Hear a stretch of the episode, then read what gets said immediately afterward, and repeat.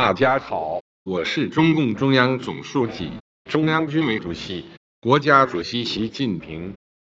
拉面哥的事情有三个细节，一个是别人的拉面摊拉面卖四块钱、五块钱，但是生意不太好，而不是大家印象中的城市里拉面一般卖十五块钱到二十块钱，所以拉面哥本身更多的。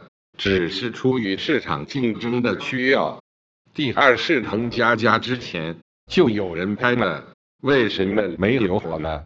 因为当时两会还没有开呢。现在两会马上结束了，拉面哥的视频也开始限流了。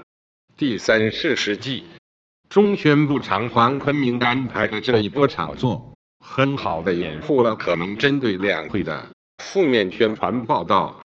转移了舆论的注意力，尤其是海外的舆论，台湾的亲中媒体也配合我们这波宣传，做得很好。我特意表扬了黄坤明。